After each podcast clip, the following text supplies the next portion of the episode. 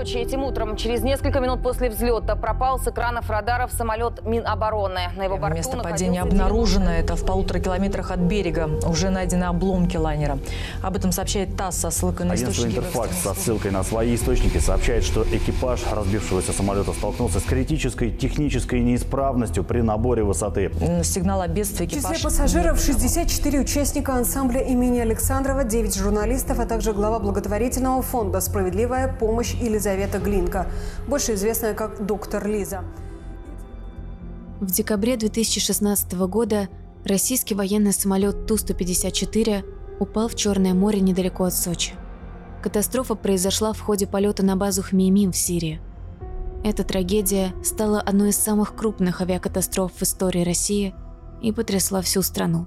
Расследование ее причин продолжается до сих пор. Все пассажиры погибли. На борту находились 92 человека, в том числе музыканты ансамбля Александрова, журналисты, а также глава благотворительного фонда «Справедливая помощь» Елизавета Глинка, которую все называли «Доктор Лиза».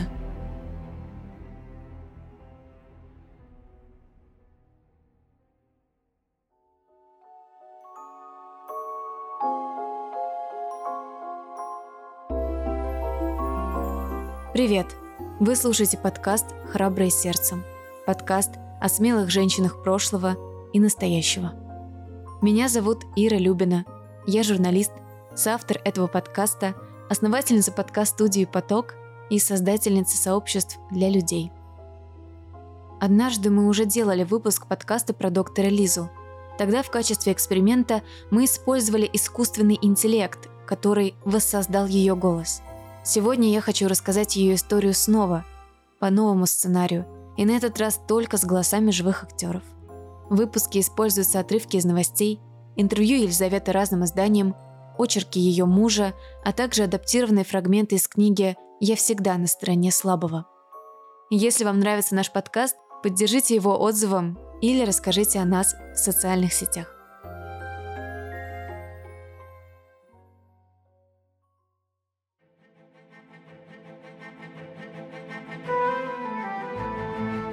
Елизавета Поскребышева родилась в Москве в феврале 1962 года. Маленькой она была очень похожа на маму, папины были только глаза.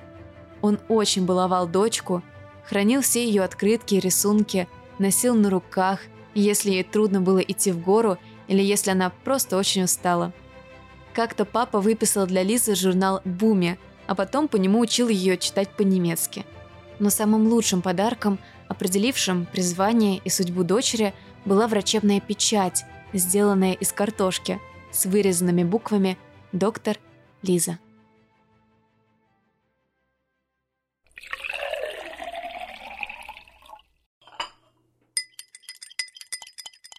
Так, Настя, пей чай с лимоном, а потом мы намажем тебе горлышком. Вот так. Умничка. Так. А вам Обязательно лечебные капли. По три каждому. Раз, два, три. Ам? Молодец, теперь точно поправишься. Выпишу тебе рецепт. Вот так. Доктор Лиза.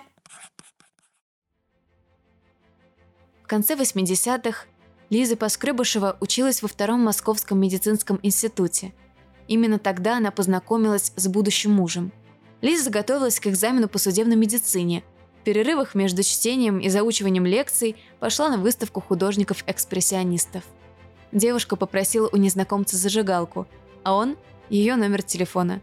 Глеб Глинка, американский адвокат русского происхождения и до встречи с Лизой убежденный холостяк, показался ей очень старым, но на свидание она согласилась. И уже через неделю после знакомства и общения они оба точно знали, что поженятся и всю жизнь проживут вместе. Мы познакомились в Москве в начале перестройки, и через неделю мы уже знали, что всю жизнь проведем вместе, обвенчаемся, создадим семью, никогда не расстанемся. Не договаривались, не обсуждали, просто знали без слов, как знали, что завтра будет новый день. В 1986 году Лиза окончила медицинский институт и стала детским реаниматологом-анестезиологом. С мужем и старшим сыном Константином они уехали в США – Там она впервые познакомилась с работой хосписов.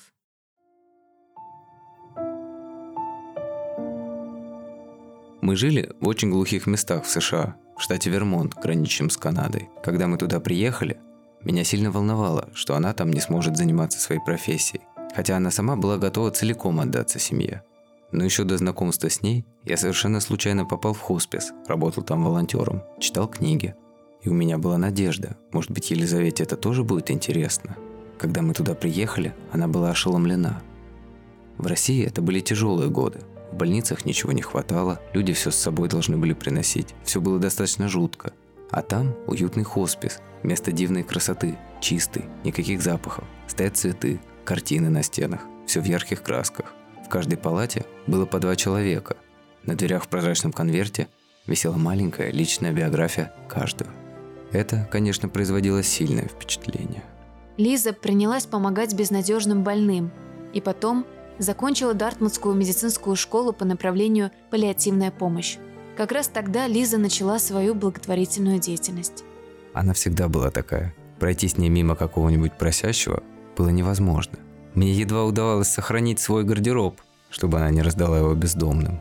Елизавета пять лет изучала, как строится работа хосписов, какие трудности могут быть. Она знала точно, облегчать страдания людей можно и нужно.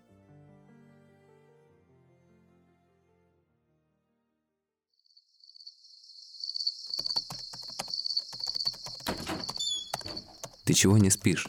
Два часа ночи. Мальчики спят? Не разбудила? Спят, спят, набегались. Что там у тебя? Собираю средства на форуме. Я здесь, а там людям нужна моя помощь. Ты что, забыл мой девиз? Помогаем тем, кому больше никто не помогает. И как продвигается? Ну, не так, как хотелось бы. Но ничего, рано или поздно люди откликнутся. Конечно. Просто не засиживайся до утра, ладно?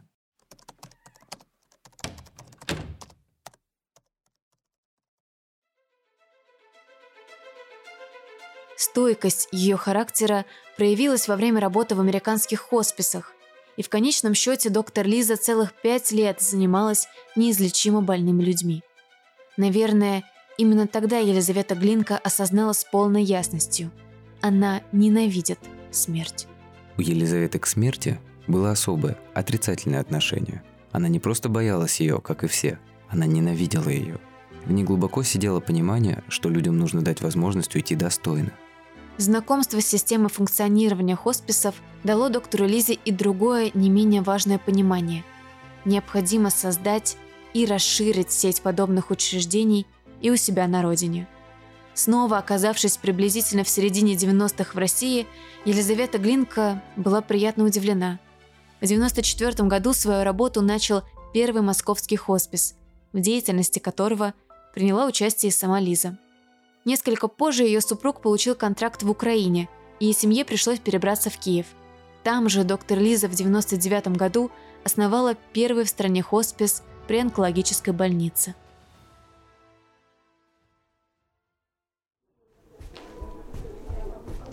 В хосписе 14 коек? Да, 14 мест и 120 человек на выездной службе.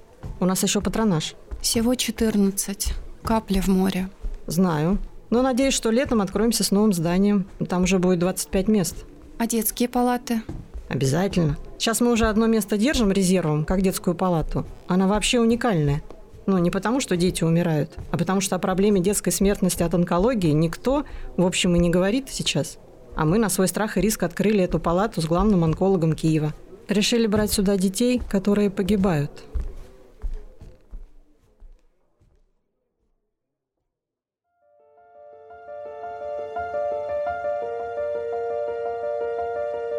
Из Украины семья Глинка снова отправилась в США. Елизавета ни дня не проводила без онлайн-благотворительности и продолжала собирать средства через форумы. К ней обращались и отдельные люди с конкретными просьбами. В 2005 году один ее приятель оформил страницу в живом журнале и лаконично подписал новообразованный блог «Доктор Лиза». Со временем этот никнейм фактически заменил Елизавете Глинка имя. Мне кажется, то, как она прожила жизнь, это своего рода оправдание добра. Добро, которое не в тягость, не принудительное, Не из-за страха или каких-то моральных принципов, а светлое, естественное добро. То чувство сострадания, которое привязывает нас друг к другу и делает одним целым. Ее уникальной и отличительной особенностью было то, что к базовым потребностям человека, таким как воздух, вода, пища, сон, в ее случае была добавлена еще одна – потребность помогать тем, кому плохо, кто оказался в беде. То есть она буквально не могла не помогать, как мы не можем ни дышать, ни пить или не спать несколько суток.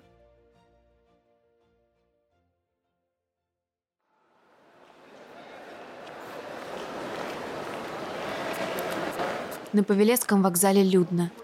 Гвалт настолько сильный, что кажется еще чуть-чуть, и шум толпы станет осязаемым, накроет куполом всех спешащих пассажиров и работников железной дороги.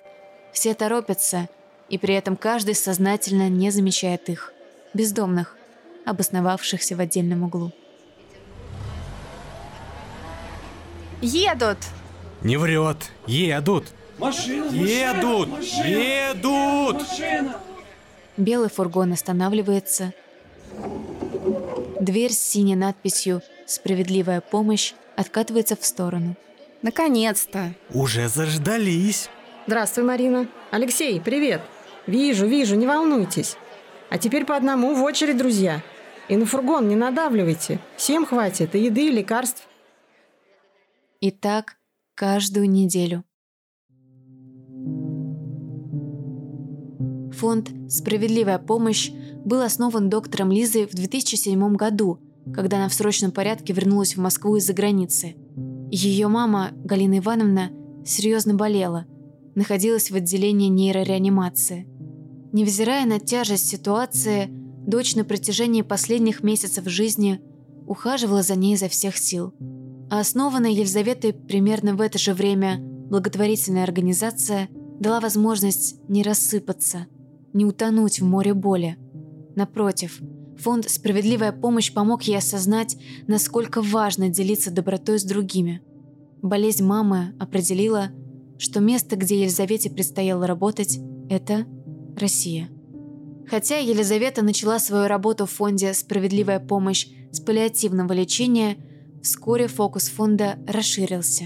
Ей пришлось осмотреть бездомного, больного раком, в районе Павелецкого вокзала. Никогда в жизни не думала, что буду работать на вокзале. Буквально на помойке. Но однажды поступил вызов. Сказали, что на скамейке у Павелецкого вокзала лежит мужчина. Он ждет скорую, а его никак не забирают. Я приехала. И с тех пор приезжаю туда каждую среду, потому что больного мужчину к тому времени увезли, а другие бездомные остались. Они жили в коробках. Очень было холодно. Я совершенно не представляла, что можно жить в коробках около мусорных ящиков. Как ты все это делаешь и не сходишь с ума? Меня бы лишила рассудка одна неделя с таким расписанием. Раненые дети, паллиативные больные, нищие, бездомные, вокзал, перевязки, похороны. Бесконечный поток человеческого несчастья. Справляюсь.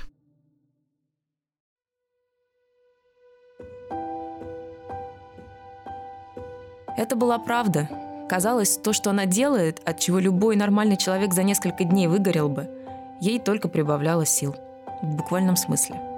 До открытия собственной организации Елизавета успела оказать поддержку фонду помощи хосписам «Вера» в появлении на свет. Этот фонд сегодня поддерживает больницы для неизлечимо больных людей по всей России, выступая с различными инициативами. Его главная идея звучит так. Если человека нельзя вылечить, это не значит – что ему нельзя помочь. Президент фонда «Вера» Нюта Федермессер описывала доктора Лизу так. «Все всегда говорили «маленькая доктор Лиза». Она действительно маленькая. Такая хрупкая, тонкие ручки и ножки, глазища, как у Бэмби, огромные. Но это человек железной воли». Лиза была небольшого роста и очень хрупкая. Как-то зайдя в подвал, я увидела, что она тащит огромные коробки, из-за которых ее едва видать. Пытаясь помочь, я подхватила коробки и чуть не упала. Настолько они оказались неподъемными. Лиза стояла и, улыбаясь, смотрела на меня. Оказалось, эти коробки с медикаментами – последние из партии. Остальные она уже перетаскала, и они ей не показались тяжелыми. Ее работа требовала не только физических сил, но силы духа и решительности. Когда дело касалось ее больных, Лиза была способна на что угодно – Чтобы срочно устроить кого-то в хоспис, найти обезболивающие и так далее, я уже не говорю про случай, когда что-нибудь требовалось больному ребенку. Она преодолевала любые препятствия. Звонила чиновникам любого уровня днем или ночью, просила, а иногда диктовала, тоном не допускающим возражений, что требуется. А требовалось часто то, что не предусмотрено законом. Лизе было плевать на закон, если он не помогал облегчить участь конкретного человека.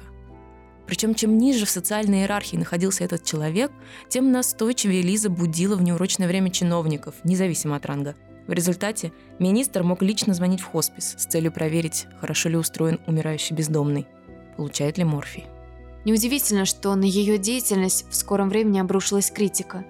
Доктору Лизу обвиняли в увеличении числа бездомных. Многие задавали ей лишь один вопрос – зачем она это делает? Зачем помогать тем, кто не может помочь самому себе? Это же их выбор, в конце концов. А это мой выбор – помочь им. И это не их выбор. Не у всех это их выбор. Не все становятся бездомными и несчастными. Мы все рождаемся хорошими. А что случится в жизни – это большой вопрос. Потому что бывает выселение из квартиры, бывает болезнь, бывает умирает один из родителей, бывают какие-то чудовищные обстоятельства. Поэтому осуждать не спешите –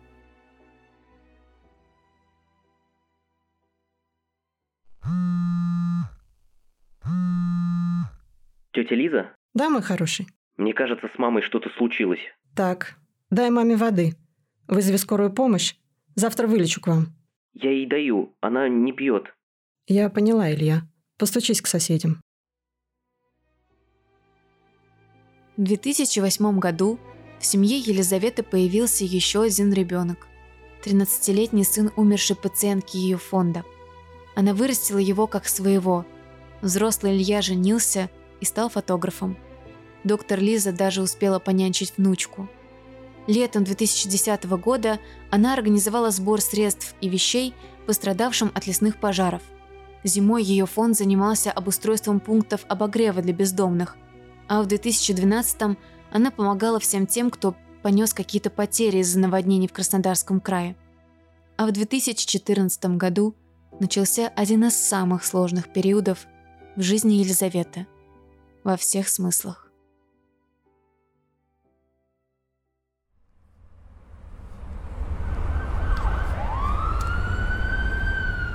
Разбомбили водонапорную станцию. Дети остались без гемодиализа. Вот, собственно. Скажите, ваших возможностей хватит, чтобы вывести моего сына? У нас скоро совсем не будет воды, а моему ребенку для гемодиализа требуется 200 литров воды в день.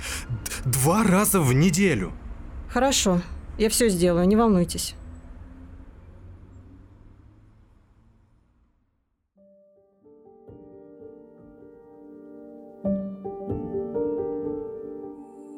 2014 году она в числе первых добровольцев отправилась на юго-восток Украины, куда привезла медикаменты и лекарства и откуда эвакуировала тяжелобольных и раненых детей.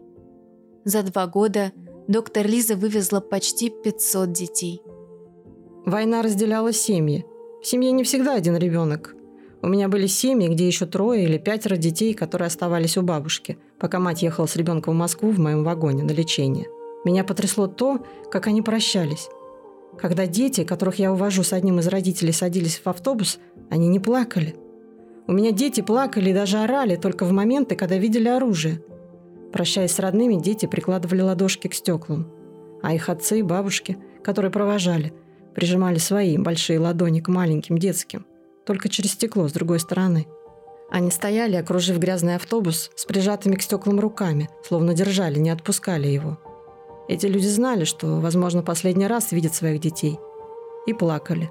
А я должна была не плакать одна. Автобус потом так и ехал. Весь в следах ладоней и на запыленных стеклах, словно в каких-то метках. Скажу честно, я многое видела в жизни. И на этой войне, в том числе раненых детей, но страшнее этих ладошек не было ничего. В этот период на нее обрушился шквал критики и обвинений. Украина обвиняла ее в похищении детей. Россия ругала за недостаточное следование указаниям. Либеральная часть общества за поездки на Донбасс, за утверждение, что на его территории нет российских войск, что противоречило заявлениям ОБСЕ, и за участие в организации марша «Мы едины» в Москве в ноябре 14 -го.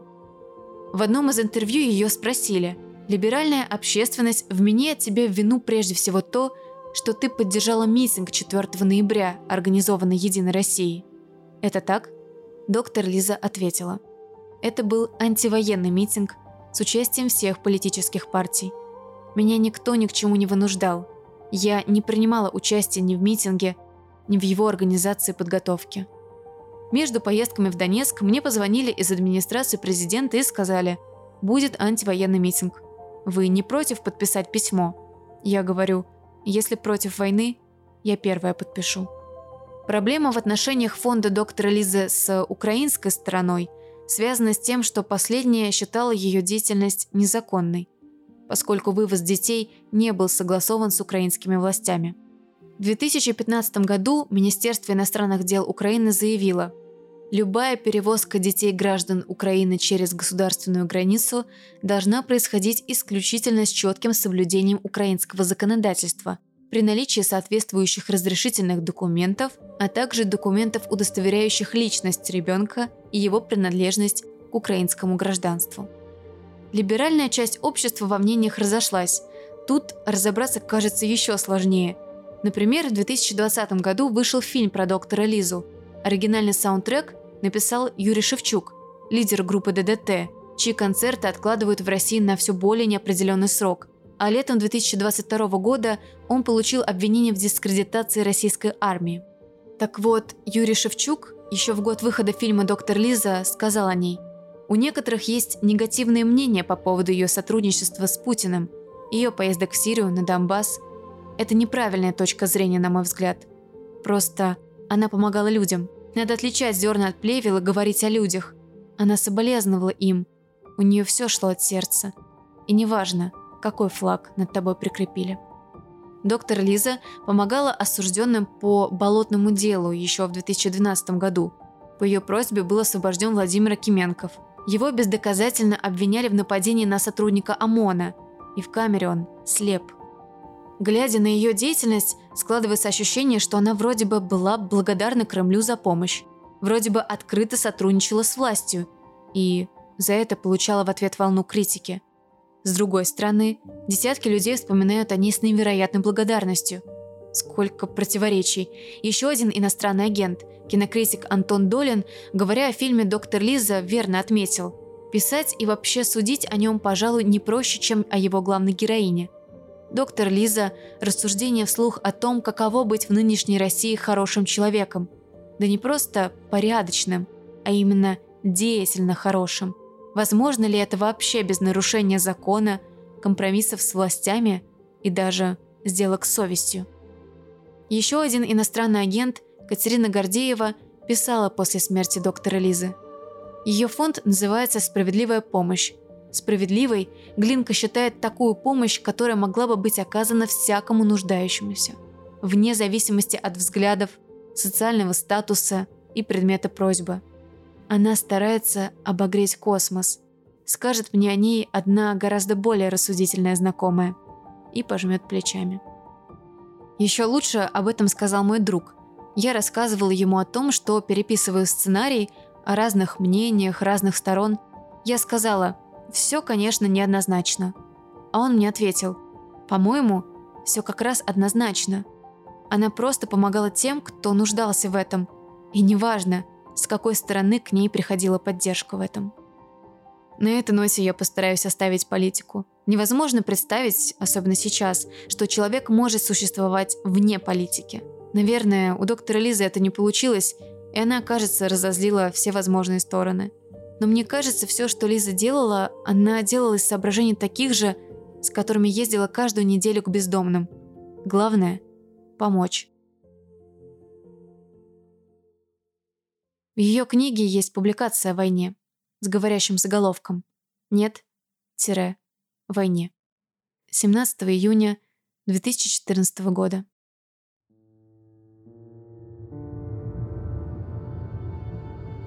Мое личное мнение мало что может изменить в этом мире. И тем не менее я попробую призвать все стороны к прекращению огня. Пожалуйста, остановите военные действия. Лучше на совсем. Но если это невозможно, то на неделю – 10 дней. Хотя бы для того, чтобы оказать квалифицированную медицинскую помощь всем раненым. Доставить их в профильные больницы, чтобы эвакуировать гражданских лиц, которые стали заложниками непрекращающихся боев. Для организации нормальных гуманитарных коридоров и доставки медикаментов, детского питания. Для того, чтобы похоронить погибших. И для того, чтобы сохранить всем тем, кто сейчас на Юго-Востоке, право на жизнь. Прислушайтесь. Помогите. Остановите войну. Как же хочется сейчас сказать, закричать то же самое. Все лекарства, которые доктор Лиза привозила в Украину, были закуплены на средства справедливой помощи. Изначально это была частная инициатива фонда. В связи с начинавшимися боевыми действиями вакцины, поставок которых не было многие годы, понадобились Донецке в удвоенном, а потом и в удесятеренном количестве. А где врачам их было взять? Законы в связи с наступлением военного времени никто не меняет. Россия в начале конфликта никакой помощи не оказывала. Никто туда не ехал. Наталья Авилова, следующий директор фонда «Доктор Лиза», вспоминала. После гибели Лизы я начала летать на Донбасс и в Сирию, потом в Карабах. И увидела все своими глазами. И я никому, слышите, никому не пожелаю видеть маленьких детей, которые при громких звуках падают на пол и закрывают ручками уши и голову. Они не пугаются, не кричат. Они выполняют то, чему их научили. Дети Донбасса 8 лет выполняют. Сотрудники правительства страховали доктора Лизу в пути по России. Но как только она пересекала границу с Украиной, уже оставалась сама по себе. Вместе с шофером она вывозила по несколько детей на машине скорой помощи. Вот одно из ее воспоминаний.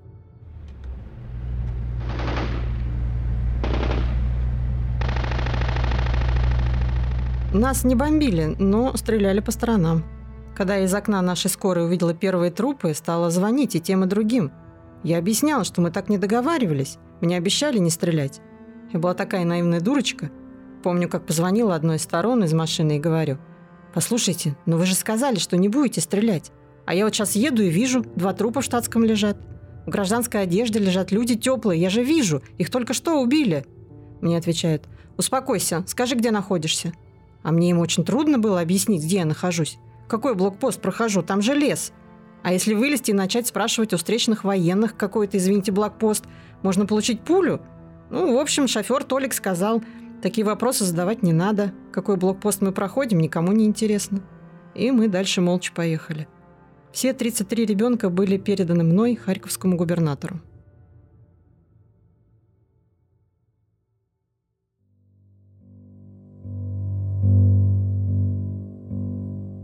2016 году доктор Лиза на церемонии вручения государственной премии вышла к кафедре, отдала в руки президента Владимира Путина букет цветов, мешавший ей выступать, и произнесла роковую речь.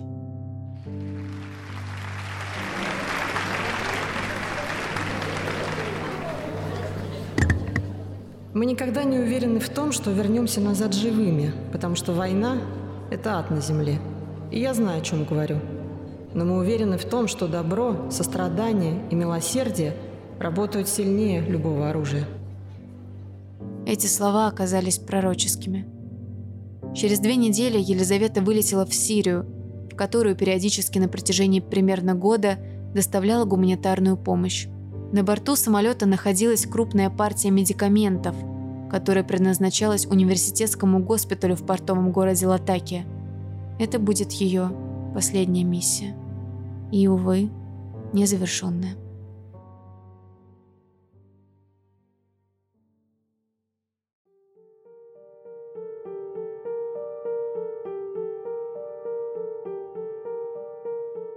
Не плачь, потому что ничего не кончается. И даже когда нет рядом рук, поднимающих тебя упавшего, не плачь. Не будет рук, будет веточка, за которой можно удержаться. Встань и иди дальше. Ты сможешь. И не думай о завтра. Завтра и так будет, думаем мы о нем или нет. Не кори, не ищи виновных. В конце концов, во всем виноваты мы сами, так или иначе. Я не верю в то, что все к лучшему. Достаточно просто верить, что так надо. А к чему, может, и поймем когда-нибудь. Да, не повторится многое, но оно было, и оно наше. И нашим останется, слезами или счастьем, болью, с которой жить, но нашим – Жалей. Не о прошлом, не о несбывшемся. Жалей тех, кому видит Бог много хуже, чем тебе. И прости всех тех, кто обидел, предал, оскорбил. Так много чего можно написать, кто кому сделал плохого. Это вечная борьба добра и зла, и кто сделал то или другое, по сути, не разобрать. У каждого своя правда. Только не плачь. И ничего не бойся. Иди и делай, и все получится. Доктор Лиза Глинка.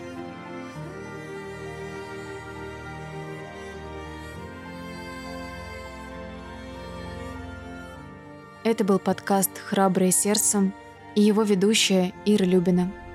В описании к этому выпуску вы традиционно найдете все нужные ссылки. Например, на мои социальные сети, социальные сети студии «Поток», где, кстати, я обязательно выложу иллюстрацию к этому выпуску. Можно будет ей поделиться, и если вам понравился выпуск, написать нам пару теплых слов. Оставьте, пожалуйста, отзыв о нашем подкасте, если вы это еще не сделали. Это помогает нам расти – и находить новых слушателей. Спасибо, что слушаете нас, спасибо, что поддерживаете. Мне безумно приятно читать ваши добрые слова. Кстати, если вы хотите озвучить кого-то из героинь или героев наших подкастов, то не забудьте заполнить форму по ссылке в описании. До встречи в следующих выпусках.